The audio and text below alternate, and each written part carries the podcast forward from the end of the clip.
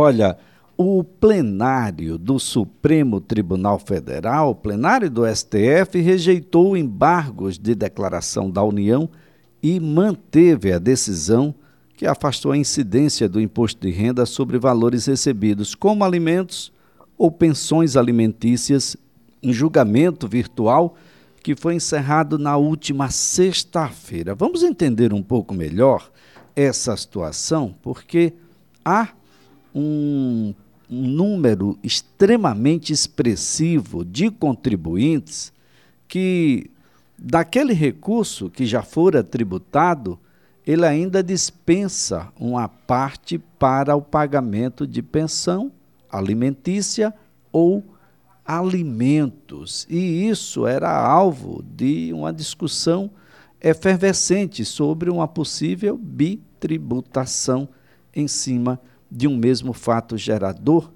Nós estamos na linha com a advogada tributarista, a doutora Andressa Targino, que vai nos ajudar aqui a compreender um pouco melhor. Tenho certeza que tem muita gente, viu, doutora, nessa situação e que está nos ouvindo. Um bom dia. Bom dia, Elias. Doutora, muita gente nos ouvindo nesse momento e com certeza ou está recebendo os alimentos ou a pensão alimentícia ou está na condição de pagador desses valores. O, o que de fato o plenário do Supremo Tribunal entendeu sobre o tema? Bom, primeiro, um bom dia a todos os ouvintes né, da CBN. Um prazer estar aqui de novo com vocês. Elias, em junho, o, tri, o Supremo Tribunal Federal ele decidiu finalmente que é, os valores pagos a título de alimentos, de pensão alimentícia decorrente do direito de família, é importante a gente fazer essa ressalva, eles não poderiam sofrer a incidência do imposto de renda. O que acontece na prática? O que, é que acontecia né, na prática e continua acontecendo mais agora com um tratamento tributário um pouquinho diferente. É, quem paga a pensão tem direito de deduzir esse valor que é pago, uh, ou ao filho, ou à ex-mulher, é, é, de deduzir o imposto de renda desse valor que ele pagava. Por outro lado, essa mulher que recebia essa, essa pensão, ela precisava oferecer esse valor à tributação. Então, muitas vezes, ela somava esse valor que ela recebia de pensão para ela própria ou para os filhos, quando são menores, né? Quem recebe é a mãe. Ela somava esse valor ao valor do seu próprio salário e muitas vezes é, até a faixa de tributação, né? Que a gente sabe que o imposto de renda ele é tributado por faixas, até a faixa mudava. Então a tributação do próprio salário dela ainda ficava maior. Então, é, em, em junho, o Supremo Tribunal Federal ele decidiu que é, esses valores não, não poderiam ser tributados, mas a União, ela embargou de declaração, né? Ela embargou querendo discutir algumas é, questões, como, por exemplo, essa dedução que os homens que pagam essa, esse imposto, uh, que pagam essa pensão, perdão, é, ela também seria retirada, ele, então ele continuaria a pagar, mas sem mais poder fazer essa dedução, uma vez que agora não mais a mulher pode, é, pode tributar. Outra coisa, é, discutiu-se a modulação desses efeitos.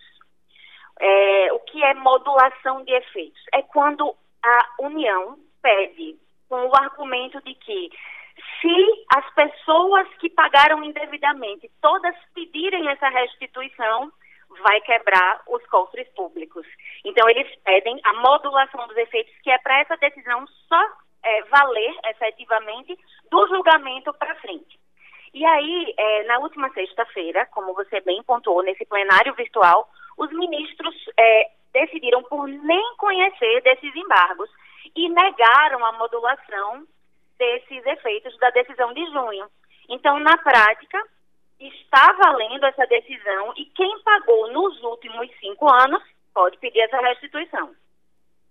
É, esse é um, é um, é um são pontos de, de extrema relevância, doutora, porque imaginar, né? alguém que recebia valores ah, destinados ah, por meio de, de, de, renda ou, ou, por meio de decisão judicial ah, de várias de família e recebia, por exemplo, valores além, por fora daquilo que estava dentro. Isso é uma prática bastante comum. Olha, além daquilo que eu te pago e que é devido ah, pela sentença judicial, eu quero ajudar. Afinal de contas, são meus filhos e eu quero contribuir um pouco mais. E esses valores não entravam ah, no, no imposto de renda, na, na declaração. Na medida em que algumas sentenças foram revisadas, esses valores entraram ah, e foram declarados, as mães começaram, é como se a gente desse com a mão e tirasse com a outra, doutora.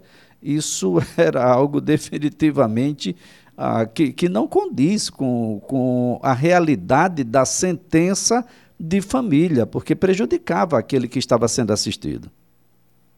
Exatamente. Se você pensar que o que se paga a título de pensão alimentícia, como o nome já diz, é alimento, é, é, são custeios é, de necessidades básicas do, do menor ou até dessa mulher que, é, enfim, que precisa desses valores para viver, uma vez que provavelmente, enquanto estava casada, foi ali tolhida do seu direito de trabalhar ou existiu um, um grande é, é, intervalo fora do mercado de trabalho, você pensar que esses valores eles são destinados para alimentos, você pretender tributar esse valor é um negócio que não faz muito sentido, né? A gente e aí eu tenho falado bastante em é, a mulher que recebe, porque esse dado é real, 99,9% dos casos de pagamento de pensão alimentícia no Brasil, eles são pagos por homens e recebidos por mulheres. Isso é um dado da própria Receita Federal.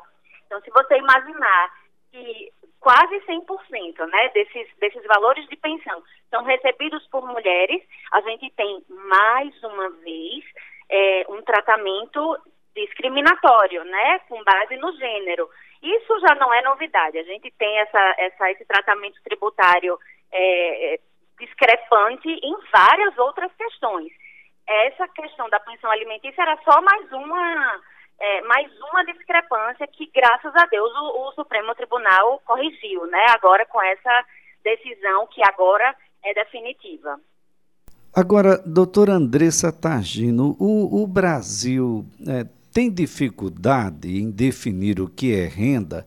Será que salário pode e deve ser encarado como renda, doutora?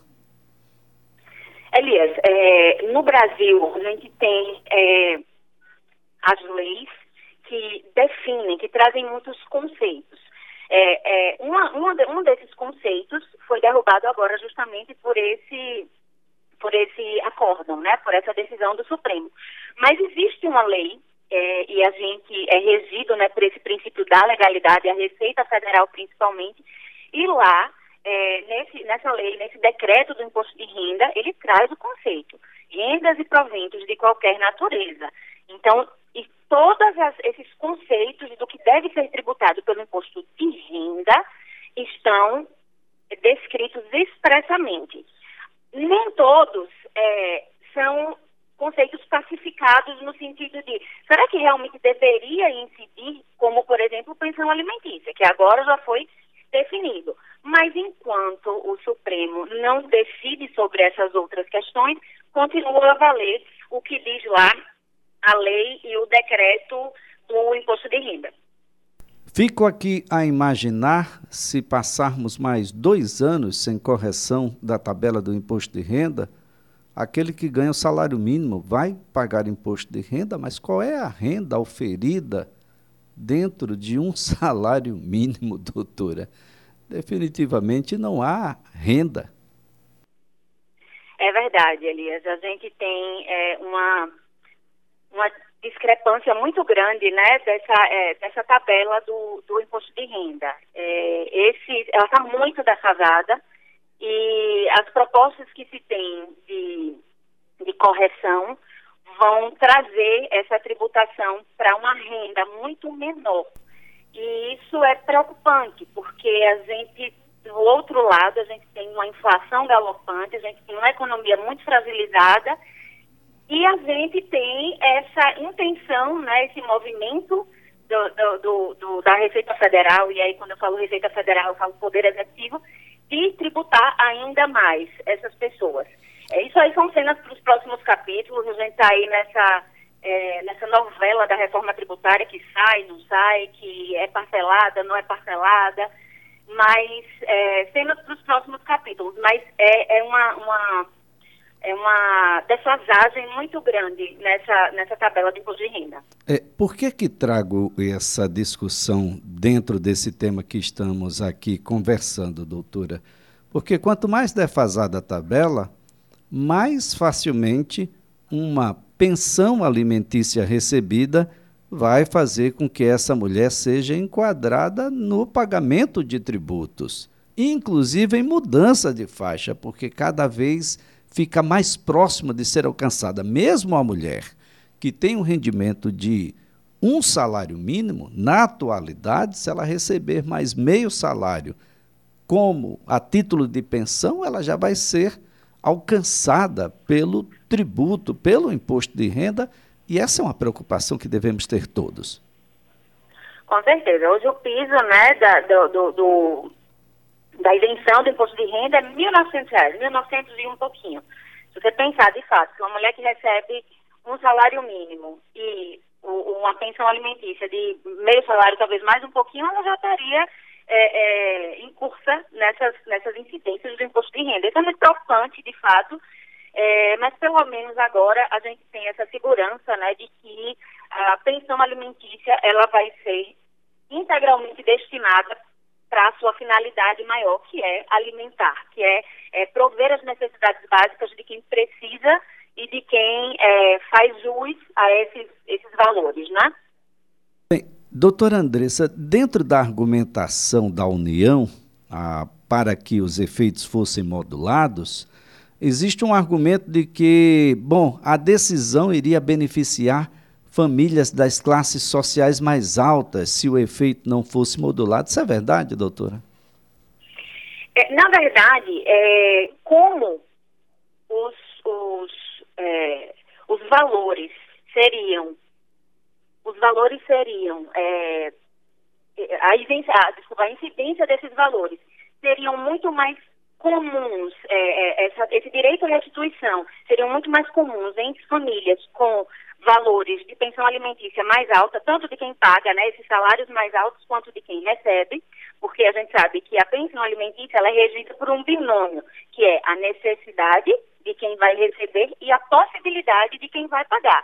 Então, se você pensa que uma pessoa de salário maior tem uma possibilidade maior de pagar essa pensão alimentícia, é, esses valores seriam consequentemente e proporcionalmente maiores e logo a incidência do imposto de renda. É, mas assim, é, esse tratamento ele precisa ser isonômico, né? Porque o valor de pensão alimentícia, esses valores, eles têm a mesma finalidade. Infelizmente, hoje no Brasil, a gente tem valores é, é muito pequenos pagos a título de pensão alimentícia. Mas, é, enfim, a natureza, a, a, finalidade desses valores é a mesma, é alimentar, é custear essas despesas básicas, né? Bem, doutora, a, a, o entendimento dos ministros trouxe alguma limitação quanto ao montante recebido pelo alimentado? Não traz, e nesse caso, a, fica aberto aí para a busca desses valores dos últimos cinco anos, é isso? Isso mesmo. Como esses efeitos não foram modulados, a gente tem a, a gente tem a possibilidade de retroagir 60 meses, né? A gente tem é, de, de buscar essa, essa restituição pelos valores pagos a maior nos últimos 60 meses. Então, abriu-se essa possibilidade.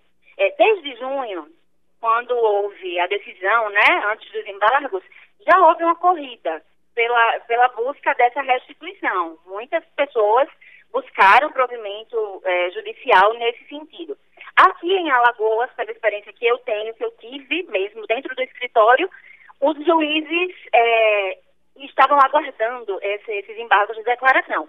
Mas agora não tem mais justificativa, né? Os efeitos não foram modulados, então está valendo e essas pessoas que pagaram a maior podem sim.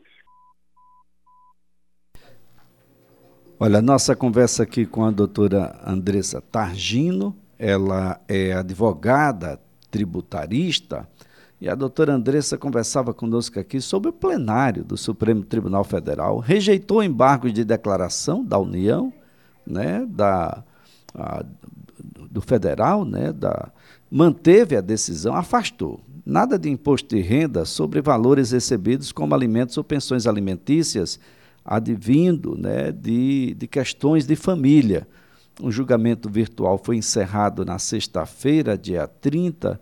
E, doutora, a, a gente já pode procurar um advogado tributarista hoje, por exemplo, ou a gente ainda precisa esperar um pouco mais até que essa decisão possa, de fato, ser efetivada nos tribunais?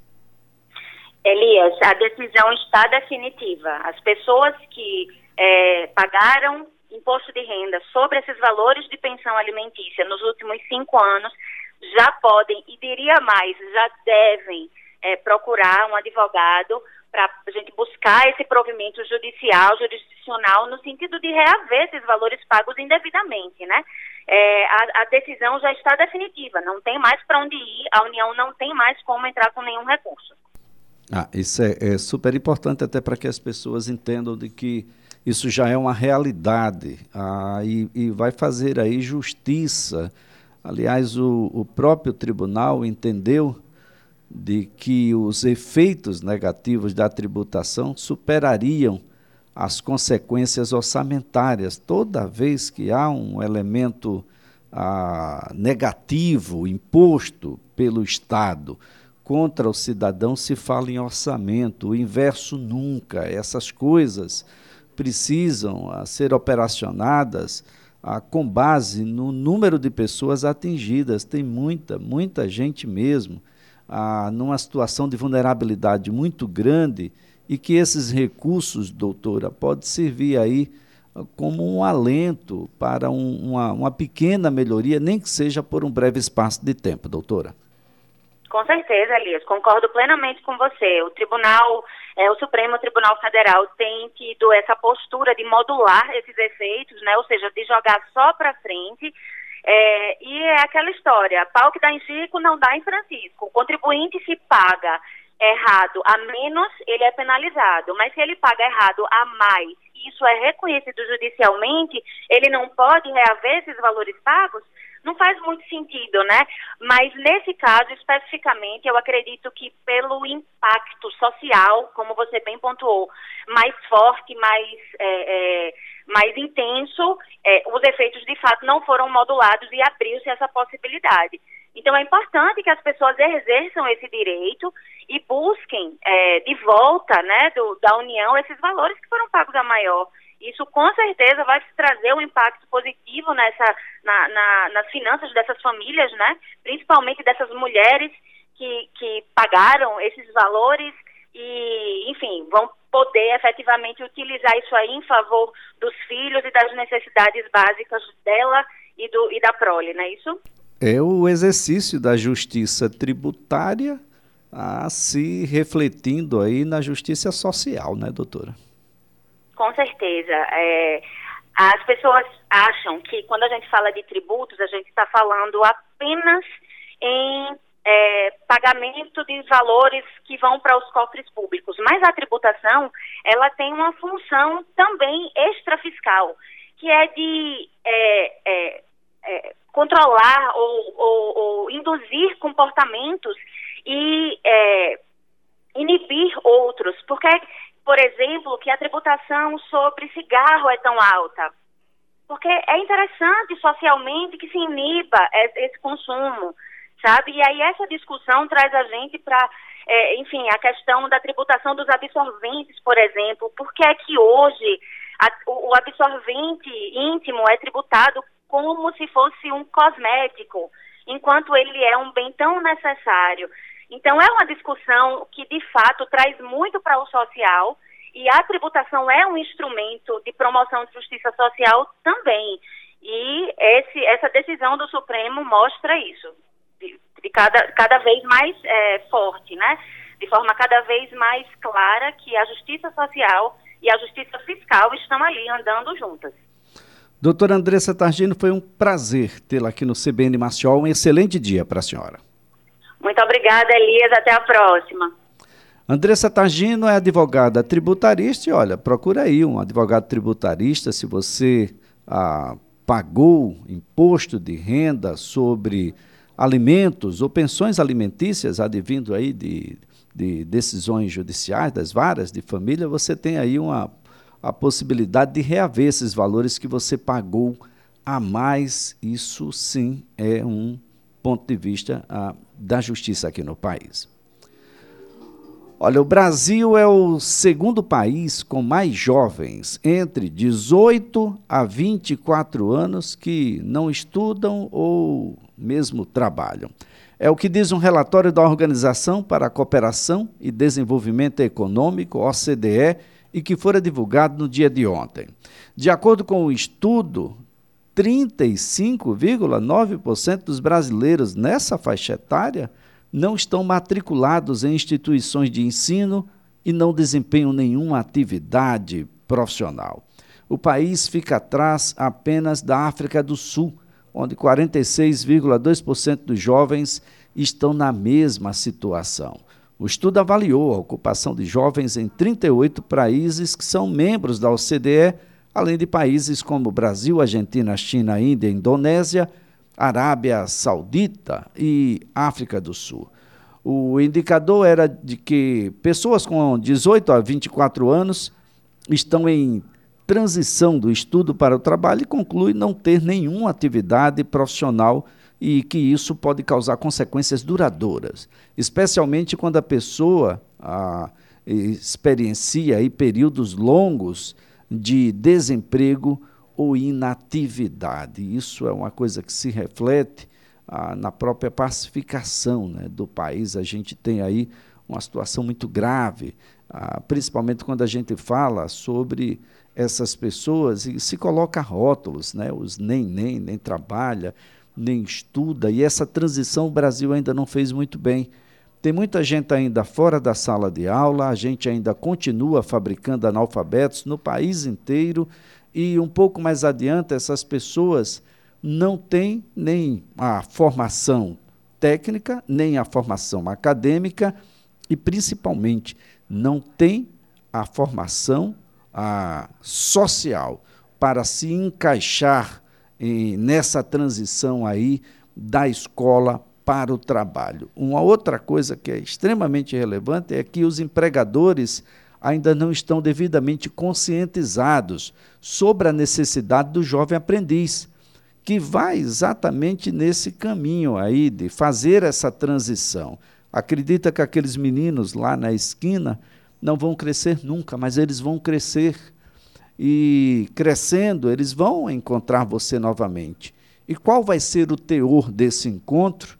Ah, isso aí vai depender da nossa atitude a partir de agora. Esse encontro pode ser com o seu novo CEO, seu novo gerente, ah, o seu novo padeiro, lanterneiro ou qualquer coisa nesse sentido, ou com aquele que vai cometer uma agressão porque socialmente não for acolhido. É preciso que a gente comece, se não começou, a compreender toda essa situação e assim fazer presente de uma forma mais proativa.